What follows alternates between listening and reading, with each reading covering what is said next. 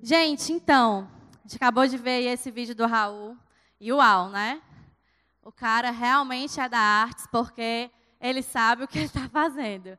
Ele realmente ensinou ao ponto da gente sentir exatamente o que uma pessoa, quando ela tem né, crises, enfim, de ansiedade ou qualquer coisa do tipo, ela está passando, ela está sentindo. Né? E quando vocês já viram, né, desde o domingo passado, a gente está falando sobre a série, né? Para mim, chega. Para mim, chega. E quando a gente chegou nessa série, quando a gente chegou nesse tema, a gente chegou nisso porque a gente começou a perceber né, que tem muitas pessoas vivendo no, vivendo no limite das emoções. Pessoas que vivem no limite das emoções ao ponto de querer desistir. E talvez hoje você chegou aqui nos limites da sua emoção, ao ponto de talvez pensar em querer desistir, em querer abrir mão de algo na sua vida, em querer abrir mão do que Deus está querendo fazer na sua vida ou por meio de você. Mas hoje Deus ele quer te ajudar. Ele quer te ajudar a você sair desse local que talvez você tenha se encontrado, a você começar a enxergar uma esperança e um futuro que Deus tem para a tua vida. Então, abre os teus olhos, né? abre o teu coração, abre a tua mente, porque eu creio que Deus tem muito a falar com a gente aqui nessa tarde. Amém? Então, domingo passado a gente falou né, sobre, para mim, chega do cárcere do pecado. Quem aqui estava domingo passado? Massa. E aí o pastor Rafa, né, ele falou sobre chega do cárcere do pecado que nos leva à morte espiritual e que também nos aprisiona a nossa alma dos sentimentos de vergonha, de culpa, de medo, de inferioridade e da incapacidade. E quão tremendo foi, né? Domingo passado a gente pôde ver que existem coisas na nossa vida que nos limitam, que nos paralisam, que vão nos deixando para trás, porque simplesmente são pecados ou coisinhas de estimação que a gente vai levando na nossa vida. E isso vai aprisionando a nossa alma e a vida que a gente quer levar. E aí a gente viu que somente a graça de Deus, ela é capaz de romper com esse cárcere do pecado que nos aprisiona. E aí a gente viu que em Romanos, né, no capítulo 6, no versículo 23, ele fala: "Pois o salário do pecado é a morte, mas o dom gratuito de Deus é a vida eterna em Cristo Jesus, nosso Senhor." Então a gente viu que é a graça de Deus sobre as nossas vidas que nos faz entender que nós podemos ser livres de tudo isso que nos aprisiona. E aí hoje, para dar continuidade, a gente vai falar sobre, para mim chega da ansiedade. Para mim chega da ansiedade. Sabe, a gente vê aí que a ansiedade, ela tem o título de mal do século. Mas desde já, nós declaramos que Jesus, ele é o bem da eternidade porque Ele é mais poderoso do que qualquer ansiedade, Ele é mais poderoso do que qualquer coisa que possa nos limitar ou nos aprisionar. Então, se a gente tem esse entendimento de que, ei, ansiedade não é mal do século, não. Porque eu conheço o meu Jesus e eu sei que Ele é o bem da eternidade. E é Ele que vai cuidar das minhas emoções, é Ele que vai cuidar de quem eu sou. E é esse o primeiro entendimento que a gente já tem que estar tá aqui, ó, ligado. Ansiedade, ela existe. A gente não está dizendo que a ansiedade ela não existe. Mas é como é que a gente vai começar a lidar a partir de hoje com a ansiedade. E quando eu falo sobre ansiedade, eu não falo da ansiedade que é aquela ansiedade natural. Ah, uma ansiedade relacionada a uma viagem que eu vou fazer. Quem é que ama viajar? Eu amo viajar. Então tem aquela ansiedadezinha de quando a gente está se preparando, os meninos aí que vão para o acampamento, com certeza um dia antes, vão ficar lá deitados na cama, tipo, meu Deus, é amanhã. E agora, o que é que eu faço? Não consigo dormir. Enfim, é uma ansiedade natural, né? A ansiedade natural que é, ah, vou entrar no emprego novo, né? É, passei num concurso, passei numa faculdade. Enfim, existe a ansiedade que é natural do ser humano sentir. Mas a ansiedade que a gente quer se referir hoje aqui nessa tarde é a ansiedade que tira o nosso sono, é a ansiedade que nos paralisa, é a ansiedade que rouba o nosso presente, é aquela ansiedade que nos sufoca, que tira o ar, que faz a gente, sabe, ficar sem ação. É essa ansiedade que a gente quer falar hoje aqui nessa tarde. Porque a ansiedade ela é um mal que atinge a diversas pessoas.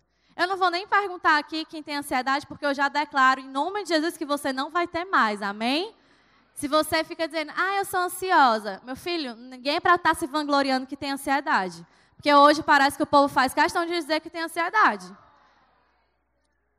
Uma coisa é você chegar e falar para pessoas que podem lhe ajudar e dizer assim, amiga, eu tô, amiga, né, aquelas. Mas, ó, eu tô passando por momentos que eu tô mais ansioso, que eu tô não sabendo lidar com certas situações.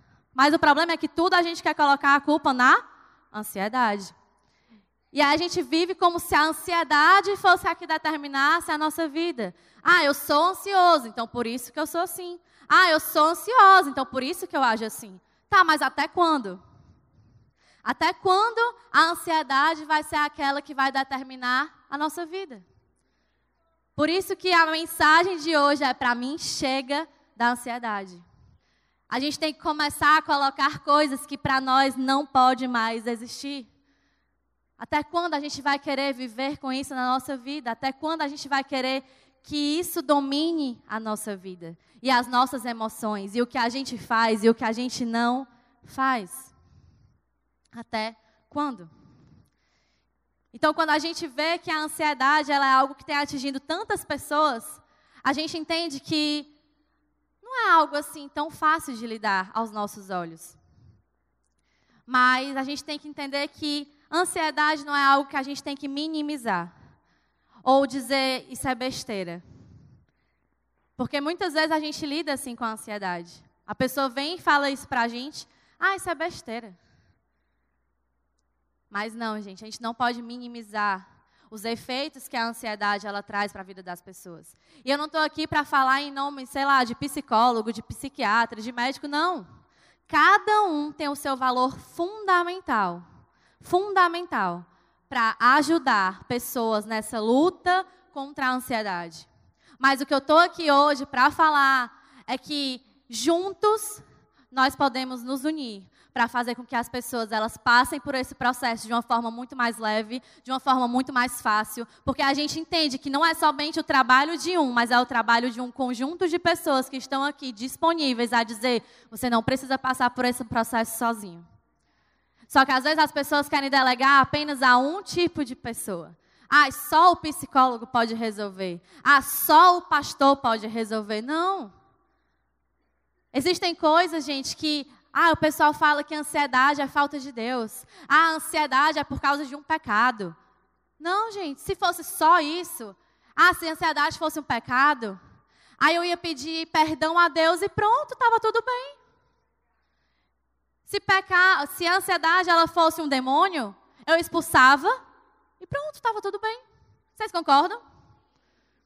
Se a gente entendesse que a ansiedade ela não é simplesmente só isso, a gente conseguiria lidar muito bem com as questões e os efeitos que ela traz para nossas vidas e para a vida das pessoas que estão ao nosso redor. O problema é que a gente só quer trazer o peso daquilo e não quer resolver, e não quer ajudar, e não, se quer, não quer se colocar à disposição de entender o lado do outro. Então é um conjunto de fatores. São pessoas que vêm para nos ajudar com o pastor que tem uma palavra, que traz aquela, sabe, aquela coisa que a gente não está enxergando. É o grupo de crescimento que vem com relacionamentos saudáveis, pessoas que vão estar tá trazendo ali para um ambiente saudável de crescimento, de ajuda mas também a busca por pessoas que podem ajudar com estudos de conceitos de médicos que a gente também não pode ajudar. Vocês estão entendendo? Está fazendo sentido? Então, quando a gente começa a entender isso, a gente entende que a ansiedade ela não é simplesmente algo que é do pecado ou é algo que é espiritual. Mas tem coisas também que são desencadeadas por coisas que a gente se permite viver e isso nos torna ansiosos. Como, por exemplo, ah, sobrecarga no trabalho. Quantos de nós a gente não vive no auge do nosso limite no trabalho? Amém. Quantos de nós? Quantos de nós a gente não está ali, sabe, fazendo além do que a gente pode fazer, porque a gente precisa do nosso trabalho para a gente viver, a gente precisa do que aquele trabalho ele tem para nos oferecer. Mas a gente dizer até que ponto isso está sendo saudável para você.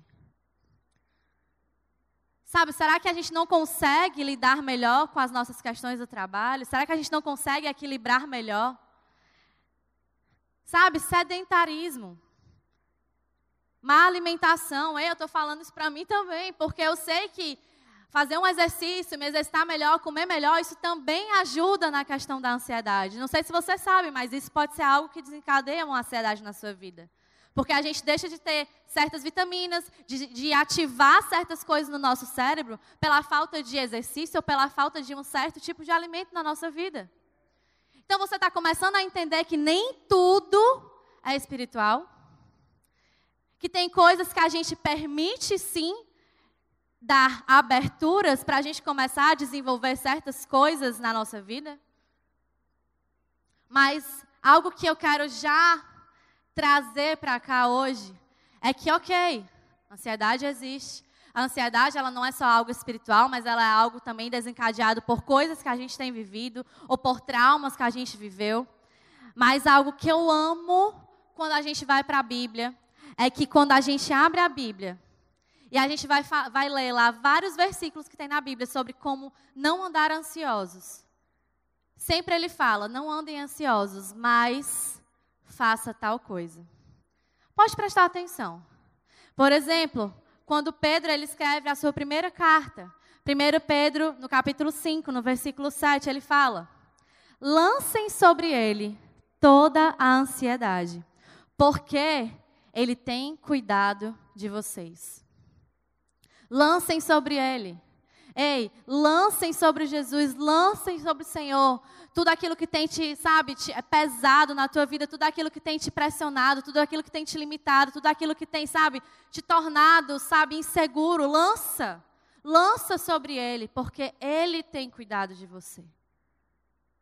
Sabe, gente, se a gente lesse a Bíblia, com certeza, a gente andaria menos ansioso. Porque aqui, quando a gente começa a ler, Deus já vai dizendo: ei, não anda ansioso por isso, porque eu faço isso.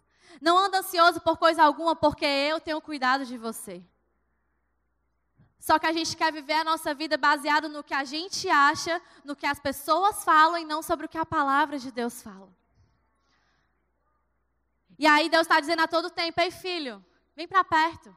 Escuta do que eu tenho para te falar. Eu quero te ajudar nesse tempo. Eu quero te, sabe, eu quero ser aquele que vai te tirar de onde você se encontra hoje, para você começar a enxergar uma saída, para você começar a enxergar o que eu tenho para fazer na sua vida. Mas se você não abre esse livro, eu não tenho como falar com você. Se você não abre da minha palavra, se você não abre daquilo que é o teu alimento, eu não tenho como te encher dessa verdade.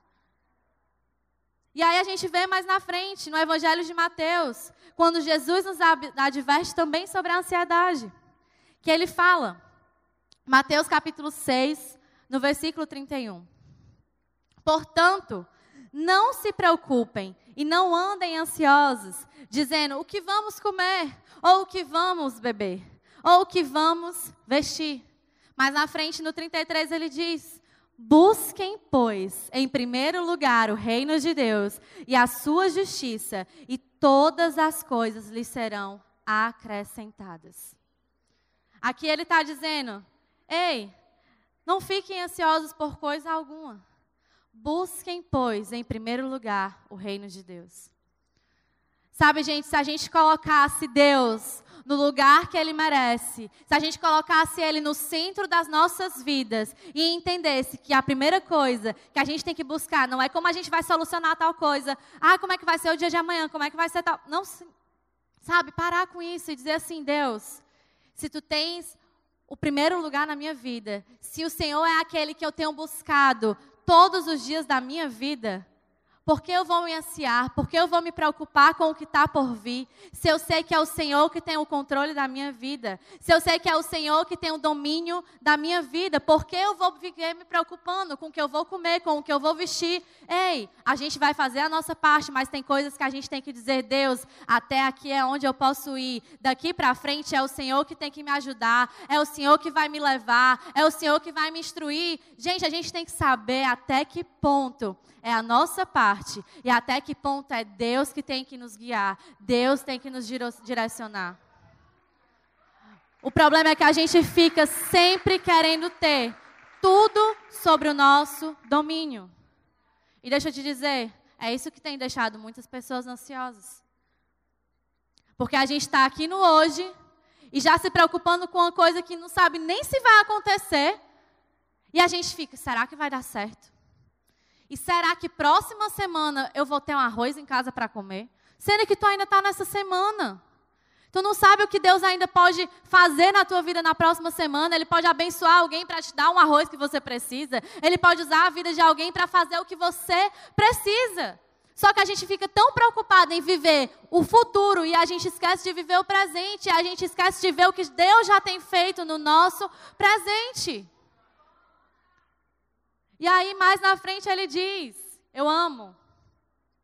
Paulo ele escreve aos Filipenses, e ele fala assim: Filipenses capítulo 4, no versículo 6, no, é, no versículo 4, capítulo 4, versículo 6 ao 7, que fala: Não andem ansiosos por coisa alguma, mas em tudo, pela oração e súplicas e com, e com ação de graças, apresente seus pedidos a Deus. E a paz de Deus, que excede todo entendimento, guardará o coração e a mente de vocês em Cristo Jesus. Aqui eu já amo o que Paulo fala, porque é como se fosse um antídoto. Um antídoto de, de como você viver livre da ansiedade. Sabe, não andem ansiosos, mas faça o quê? Ore, faça súplicas e ação de graças. Ore, súplica, ação de graça. Aqui, se a gente entendesse que isso é como se fosse, sabe, assim, um manual. Eu não quero viver ansioso, então o que é que eu preciso fazer? Eu vou orar, eu vou suplicar e eu vou ser grata. Eu vou orar, eu vou suplicar e eu vou ser grata. Sabe, gente, eu já passei por momentos em que eu não fui uma pessoa diagnosticada com ansiedade, mas que eu tive, como é que eu posso dizer? Momentos né, de ansiedade que eu acho que é normal. Todo mundo já passou por momentos assim. Mas eu já era da igreja, graças a Deus. Então, Deus, ele meio que já me direcionava para isso. Quando eu estava naquele pico que eu estava assim, Deus, o que é que eu posso fazer aqui nessa situação? Eu orava. Eu orava, porque para mim era a última saída. Não era eu querer me afundar em cima daquela situação. Não era eu querer ficar imerso naquela situação que estava ali me preocupando. Eu começava a dizer, Deus, eu não sei o que eu posso fazer aqui nessa situação. É só o Senhor que tem o controle. E aí a paz de Deus, ela começava a me inundar. E aí a paz de Deus começava a tomar o meu coração. Porque eu sabia que tinha coisas que não estavam sob o meu controle. Mas eram coisas que Deus queria que eu passasse. Deus queria me moldar. Deus queria me trabalhar para dizer, Tainá, eu preciso que você dependa de mim. Tainá, eu preciso que você busque mais a mim.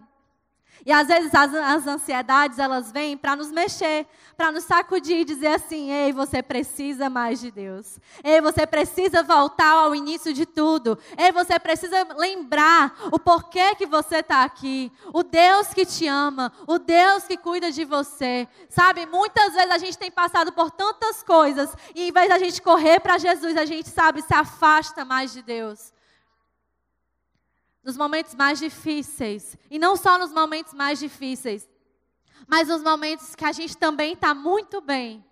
A gente nunca pode esquecer de Deus na nossa vida. A gente nunca pode esquecer de Deus nas nossas vidas, porque é Ele que sempre vai ter a solução para tudo. Não adianta se esconder, não adianta correr, não adianta dizer Deus está tudo bem, porque a gente sabe que não está tudo bem. E aí hoje a gente vai aprofundar nessas três coisas que eu falei. Que Paulo falou, na verdade. A gente vai se aprofundar nesse antídoto que Paulo dá para a gente viver essa vida livre da ansiedade. Amém?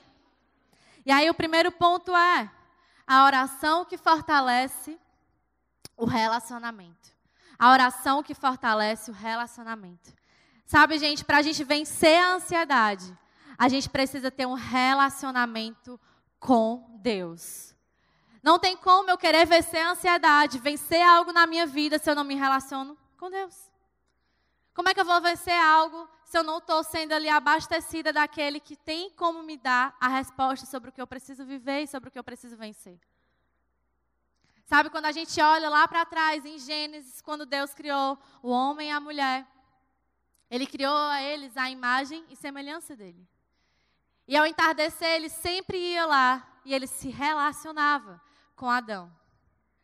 Então, desde o princípio, Deus ele já tinha um interesse, ele já queria estabelecer um relacionamento comigo e com você. Desde o início. Só que aí a gente já sabe o que aconteceu. Mas na frente, Adão e Eva, eles comeram do fruto que era proibido. E aí com isso, houve a separação. Adão e Eva, eles saíram lá do paraíso, eles foram expulsos do paraíso. Mas não simplesmente porque Deus não queria mais se relacionar com ele. A gente pode pensar, ah, Deus ficou tão assim que ele não quis mais se relacionar com eles, mas não.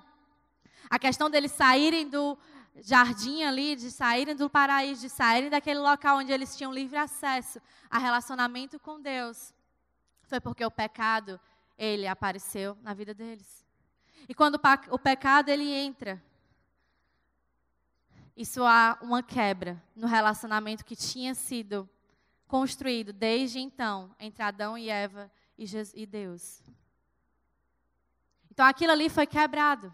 E desde aquele momento em que esse momento de conexão, de intimidade, de livre acesso foi quebrado, a única pessoa que conseguiu trazer isso de volta foi quando Jesus veio aqui a esse mundo. E esse foi um plano perfeito que Deus criou. Ele não queria que a sua humanidade vivesse eternamente longe dele, mas ele foi preparando o caminho, ele foi preparando o caminho para que chegasse exatamente no dia em que Jesus viesse a esse mundo e ele nos trouxesse novamente essa conexão íntima e livre com Deus. Então, por causa de um homem, a gente vê que a humanidade ela foi morta. Perdeu a liberdade e o acesso de viver intimamente com Deus. Mas também por causa de um homem que veio a esse mundo, a gente teve a nossa vida e a nossa eternidade totalmente transformada. E houve a reconciliação para que hoje eu e você, a gente pudesse viver num local onde a gente pode ter livre acesso a Jesus a qualquer momento na nossa vida. O Antigo Testamento, as pessoas para se relacionar com Jesus, elas tinham que fazer vários rituais. Elas tinham que, sabe, botar a melhor roupa, elas tinham que se preparar, elas tinham que fazer toda uma preparação para poder se relacionar com Deus. E hoje, depois do que Jesus fez naquela cruz, a gente vê que, ei, isso não é mais necessário. Porque Jesus, ele tornou aquilo que era difícil, aquilo que, sabe, levava um tempo para ser feito em algo simples. Porque com Jesus a gente aprende a ser simples. A gente aprende a simplicidade do relacionamento, a gente aprende a simplicidade de se relacionar com as pessoas, de se relacionar com Deus, sobre falar sobre Ele. Com Jesus a gente aprende sobre isso. E aí quando Ele vem, a gente entende que, ei, a gente não precisa mais simplesmente ah, fazer certos rituais para ter esse relacionamento com Deus, não. Mas ele fala que para a gente se relacionar com Deus, o que a gente precisa fazer é, como Mateus 6, no versículo 6 fala: quando você for orar, vá para, para o seu quarto, feche a porta e ore ao seu pai que está no secreto. Então o seu pai que vê no secreto o recompensará. E aqui ele fala o seu quarto, mas não precisa ser simplesmente o seu quarto, mas é o local onde você se sente seguro, é o local onde você se sente livre para ter esse relacionamento com Deus, para conversar com Deus, para sentir que ali é o seu lugar de conexão entre você e Ele. Então, sabe, gente, muitas vezes a gente tem negligenciado o nosso tempo com Deus por causa das ocupações, por causa das distrações, por causa de tantas coisas que vão se colocando como prioridades na nossa vida, como prioridades no nosso dia, como prioridades no nosso estilo de vida. Mas deixa eu te dizer, essas prioridades, elas vão começar a ser invertidas, porque isso que antes era prioridade, não é isso que vai te saciar, não é isso que vai te encher, não é isso que vai ter o combustível que você precisa. Uma hora esse combustível vai secar, uma hora tu não vai ter mais tanque para andar, uma hora tu vai estar tão, tão mal que você vai olhar para Deus e vai dizer: Deus, e agora? O que é que eu faço? E aí ele vai dizer: Filho, volta para o início. Filho, volta para a minha presença. Filho, volta para o relacionamento que eu decidi ter com você desde o início dos tempos. Sabe, gente, a gente cansa de falar sobre isso aqui. Parece já que é, sabe, assim, liga aí, vai. Relacionamento com Deus. Mas parece que não entra na nossa cabeça. Parece que, tipo assim, quanto mais a gente fala, mais a gente deixa de fazer. E sério, eu fico assim triste, porque se a gente não entender que o básico, o básico, só o básico da nossa vida é o relacionamento com Deus, o que é que a gente vai construir para o nosso futuro? Aonde a gente vai querer chegar? O que é que a gente vai querer construir? O que é que a gente vai querer ter para a nossa vida, para a nossa família, para as pessoas que estão ali ao nosso redor? O que é que a gente quer construir se nem o básico a gente está fazendo? Tudo volta para o relacionamento com Deus. Por isso, não despreze o seu momento com Deus. E não terceirize o seu relacionamento com Deus. Não terceirize o seu relacionamento com Deus dizendo: ah, mas o meu pai, ele ora todo dia por mim. Glória a Deus. Porque a oração de pai e mãe tem poder. Mas e você? Você tem orado por você? Você tem orado pela sua vida? Você também tem orado pela sua família? Ah, mas o pastor, ele está lá todo dia pregando, ele está lá todo dia orando pela igreja. Glória a Deus. Mas a gente tem que entender que cada um precisa do arroz e feijão. Amém? Se eu não comer arroz e feijão todo dia, ou sei lá, comer algo que me dê sustância todos os dias, eu não continuo de pé. Eu não tenho como vir para a igreja, tenho? Então, gente, não tem como a gente terceirizar aquilo que cabe a cada um de nós ser feito. Eu não vou depender do meu líder de GC, eu não vou depender do pastor, eu não vou depender do coordenador, eu não vou depender de ninguém. Eu vou fazer aquilo que eu preciso fazer. Se cada um de nós a gente tiver esse entendimento de que cada um tem a sua parcela no seu crescimento individual, no seu crescimento espiritual, naquilo que você tem para viver, naquilo que Deus tem para destravar na sua vida, nós poderíamos ser menos ansiosos e muito mais cheios de propósito. Menos ansiosos e muito mais cheios da verdade de Deus sobre as nossas vidas. Nós poderíamos carregar muito mais quem Deus é e o que Ele pode fazer nas nossas vidas do que viver dizendo: eu sou ansioso, ah, eu sou preocupado, eu sou. Gente a gente tem que começar a inverter. A nossa linguagem não é mais eu sou ansioso. Ah, eu sou ansiosa. Ah, eu sou preocupado. Ah, tá tudo tão difícil na minha casa. Ah, tá tudo tão assim. Não. A gente vai começar a dizer: é, eu estou passando por momentos difíceis, mas eu sei que Deus está cuidando. Eu estou passando por momentos difíceis, mas deixa eu te dizer, Tainá, isso não vai me parar. Não é isso que determina como a minha vida vai, vai continuar. Porque eu tenho me alimentado da palavra. Porque eu tenho me reabastecido na palavra de Deus. Porque eu tenho recebido de Deus a verdade que eu preciso para continuar. A verdade que eu preciso para caminhar todos os dias debaixo da vontade de Deus. E aí a gente não vai pensar em desistir. E aí a gente não vai dizer assim: ah, eu vou sair do barco. Não. Se a gente priorizar o que é o básico, que é o relacionamento com Deus, vai vir. Mas a gente vai dizer: eu vou continuar. Eu vou continuar. E eu vou ter as pessoas certas para trilhar isso comigo, mas eu não vou abrir mão de fazer o que eu preciso fazer. A minha responsabilidade, é aquilo que só eu posso fazer. Porque o meu relacionamento íntimo com Deus, você não tem acesso. Ninguém tem acesso ao que eu converso com Deus. Ninguém tem acesso ao que eu busco ali com Deus. Só eu e Deus. Da mesma forma, Deus quer falar com você. Da mesma forma, Deus quer se relacionar com você. Da mesma forma, Ele quer que você tenha experiências que só Ele pode ter com você. Por isso, não abra mão. Porque nesse lugar de relacionamento com Deus, não vai existir mais espaço para medo, não vai existir mais espaço para insegurança, não vai existir mais espaço para ansiedade, não vai existir mais espaço para vergonha, não vai existir mais espaço para nada isso que antes te dominava, porque o que vai agora dominar a sua vida é a verdade de Deus, é o poder do Espírito Santo e é aquilo que ele tem para fazer na sua vida. Amém? Aleluia. E aí a gente já vai para o segundo ponto, que é súplica que revela a dependência. Sabe, gente, eu amo essa parte. Porque quando a gente ora, a gente busca o quê? Um relacionamento com Deus. Ali a gente está abrindo nosso coração, a gente está, sabe, colocando diante de Deus coisas que têm nos machucado, coisas que têm nos aprisionado, coisas que têm ali nos limitado. E é nesse relacionamento com Deus que a gente vai confessando coisas para Ele. A gente adora, a gente demonstra gratidão. E aí, quando vem a súplica, a súplica ela nos coloca num lugar de dependência de Deus. Quando eu suplico algo, quando eu peço algo a Deus, é porque eu estou dizendo, Deus, o que eu estou suplicando, o que eu estou pedindo é só o Senhor que pode fazer. Não adianta eu pedir para outra pessoa fazer, não adianta eu pedir para o meu pai, eu pedir para o meu filho, eu pedir para o meu chefe, não adianta. São coisas que só o Senhor tem o poder de fazer na minha vida. E aí é por isso que a gente se coloca nesse lugar de dependência de Deus. Então, quando eu suplico algo a Deus, eu peço é, incessantemente algo a Ele, eu estou entendendo que há coisas que só Ele pode fazer na minha vida.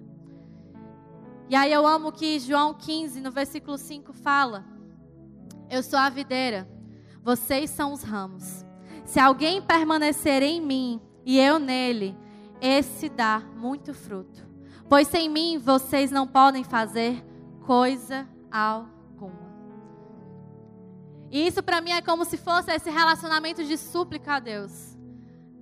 Se eu não permaneço nele, se eu não continuo ali ligado a Ele, buscando dele, me alimentando dele, me relacionando com Ele, eu não vou conseguir dar frutos.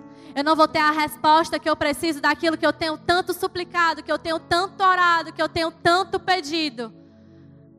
Porque eu vou estar desconectado da fonte que vai me manter ali, conectado com o que Deus tem para a minha vida. Por isso que eu amo isso, porque eu entendo que para dar frutos eu preciso estar ligado à fonte da vida. Para eu dar frutos, para a minha árvore crescer, ela não simplesmente está enraizada, mas uma raiz forte, uma raiz funda. Ela tem que partir primeiro desse relacionamento com Deus que eu vou construir todos os dias. E dessa súplica de entender que tem coisas que é só Deus que pode fazer. E aí isso gera uma dependência nossa em Deus. Não é dependência nas pessoas. Não é dependência no que o seu chefe pode fazer. Não é dependência no que os noticiários estão falando. Não. É uma dependência que vem de Deus. E aí eu amo quando Deus ele chama Moisés para conduzir o povo de Israel para o Egito. Porque ele fala assim: O Senhor fala para Moisés: Eu mesmo o acompanharei e lhe darei descanso. Então Moisés lhe declarou, lhe declarou: Se não fores conosco, não nos envie. Sabe, Deus tinha um propósito difícil para Moisés, que era levar todo aquele povo para o Egito. Mas mesmo com esse propósito difícil que Deus tinha para ele, ele sempre prometeu para Moisés a presença e o descanso para a vida dele.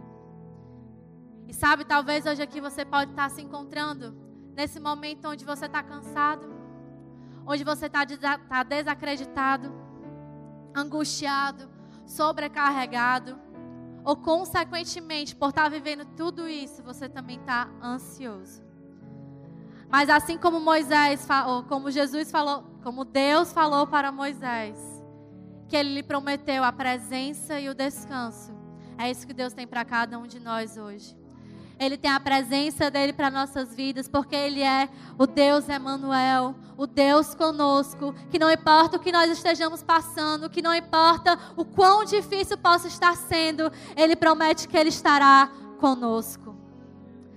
E Ele nos conduzirá também por águas tranquilas. Mesmo que esteja um turbilhão de coisas ao nosso redor, muitas coisas acontecendo que você se questiona a todo instante: por que Jesus? Por que, eu tenho passado por isso? Por que o Senhor tem permitido eu passar por isso? Deus está dizendo: você pode estar passando por tudo isso, mas eu estou te conduzindo por águas tranquilas, porque o que eu tenho para você é um descanso que ninguém pode entender, que ninguém pode sentir, mas é um descanso que eu tenho para a tua vida, para você entender que mesmo quando tudo diz que não há como funcionar, que não há como melhorar, eu sou o Deus que diz: eu tenho paz para a tua vida, eu tenho resposta para a tua vida, não importa o que as pessoas pessoas dizem, não importa o que a palavra das pessoas estão ali a todo tempo direcionando sobre a sua vida, não importa o que jornal, que noticiário, que chefe, que pai, que filho tem falado sobre a sua vida, o que importa é a minha palavra, é a minha verdade sobre a sua vida. Aleluia, Jesus.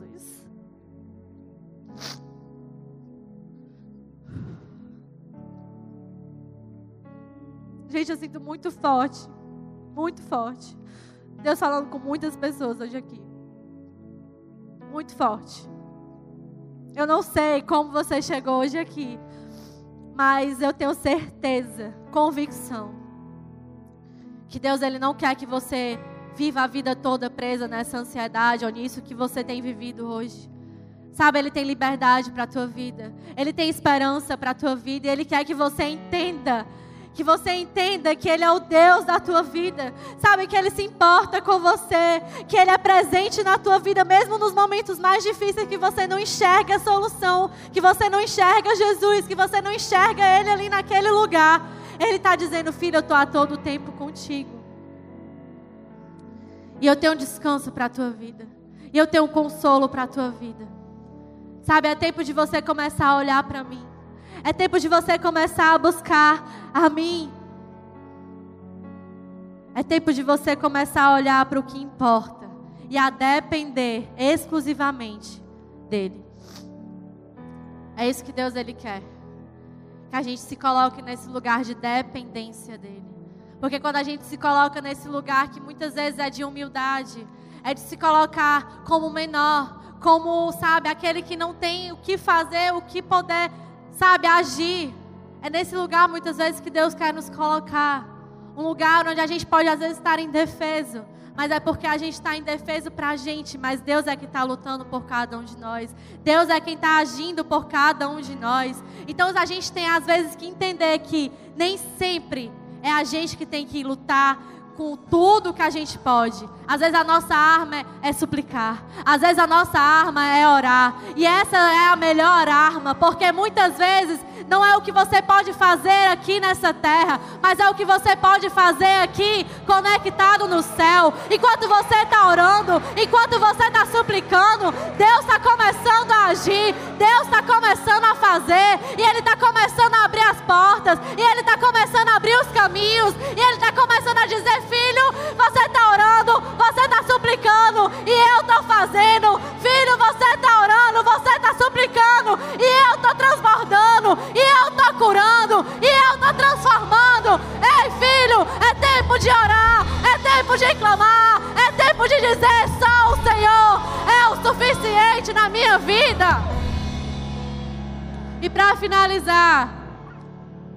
ele fala sobre a ação de graças, que fala sobre gratidão. Sabe, muitas vezes a gente esquece do que Deus já fez nas nossas vidas. Às vezes a gente já esquece dos milagres, de onde Ele nos tirou, de tudo aquilo que Ele já derramou sobre cada um de nós. E hoje Ele está aqui para dizer: Filho, olha para o que eu já fiz na tua vida, olha para o que eu já fiz na tua família, olha o que eu já restaurei, olha o que eu já transformei, olha de onde eu te tirei. Por que andas ansioso? Por que andas preocupado? Se a todo instante eu cuidei, se a todo instante eu tratei, se a todo instante eu cuidei. Lembra-te de mim. Deus está aqui falando, lembra. Traz a memória. Traz a memória aquilo que eu já fiz sobre a tua vida. Sabe, eu amo que quando o povo de Israel ele passou pelo Jordão, Deus mandou criar um memorial para que todos eles lembrassem de onde Deus os tinha tirado e sobre aquilo que Deus tinha livrado eles. Lá em Josué, no capítulo 4, do 1 ao 4, diz: Quando toda a nação terminou de atravessar o Jordão, o Senhor disse a Josué: Escolha doze homens dentre o povo, um de cada tribo, e mandem que apanhem doze pedras no meio do Jordão, do lugar onde os sacerdotes ficaram parados. Levem-nas com você para o local onde forem passar a noite. Elas servirão de sinal para vocês. No futuro, quando seus filhos lhe perguntarem que significam essas pedras, respondam que as águas do Jordão foram interrompidas diante da arca da aliança do Senhor. Quando a arca atravessou o Jordão, as águas foram interrompidas. Essas pedras serão um memorial perpétuo para o povo de Israel. Sabe, hoje talvez Deus está querendo que você comece a pegar algumas pedras, a erguer algumas pedras e a erguer um memorial sobre tudo aquilo que você precisa lembrar quando você estiver passando por momentos difíceis. Sabe, Deus hoje Ele quer que você comece a lembrar de tudo aquilo que Ele fez sobre a tua vida, assim como fez com o povo lá que passou pelo Jordão. Ele quer que você comece a pegar a pedra da esperança, a pedra da alegria, a pedra da reconciliação, a pedra da transformação, e que você comece a erguer um templo, e que você comece a erguer um memorial, onde você vai estar olhando para aquele, memorial e você vai estar lembrando de tudo aquilo que Deus já fez sobre a tua vida, de tudo aquilo que Deus já mudou, de tudo aquilo que Deus já transformou, de onde Deus te tirou. Hoje Ele está dizendo: Eu estou erguendo esse memorial para você saber que eu ainda sou Deus na tua vida, para você saber que ainda tem muito mais para tua vida. Ei, é tempo da gente demonstrar gratidão. A gente ora, a gente suplica, mas a gente também é grato pelo que Deus já fez. A gente se coloca no lugar de pedir, de clamar a Deus, mas a gente também já é grato por tudo que Ele tem feito, por tudo aquilo que Ele já fez. Então hoje, igreja, é o tempo da gente colocar isso em prática. É o momento da gente dizer, ansiedade, você não tem mais controle sobre a minha vida. Você não domina mais as minhas emoções. Porque hoje eu entendo que se eu tenho passado por isso, se eu tenho vivido esses momentos, eu preciso sim de ajuda, eu preciso sim de pessoas que vão me passar, vão me fazer passar por esse processo, mas tem coisas que eu também posso fazer. E essas coisas é orar, é suplicar, é, é demonstrar gratidão, é dar graças a Deus, porque mesmo que eu esteja passando por esses momentos, ainda há coisas para eu agradecer, ainda há coisas a que eu posso clamar, a que eu posso dizer, Deus, obrigada, porque mesmo que eu esteja passando por qualquer coisa, o Senhor continua sendo Deus. O Senhor continua cuidando da minha vida. O Senhor continua colocando uma casa para eu morar. O Senhor continua dando meu pão de cada dia. O Senhor continua cuidando das minhas finanças. Então, ei, igreja, começa a se levantar aí no teu lugar. Porque Deus, Ele está aqui nesse lugar. E Ele quer moldar o nosso coração. E Ele quer dizer: Filho, a ansiedade não te domina mais. Hoje o que eu tenho para você é uma liberdade. É uma liberdade de viver fora disso. É uma liberdade fora, fora de tudo aquilo que te aprisiona, de tudo aquilo que te limita, de tudo aquilo que diz que você não tem saída, que não há esperança. Eu tenho esperança para tua vida. Eu tenho resposta para tua vida.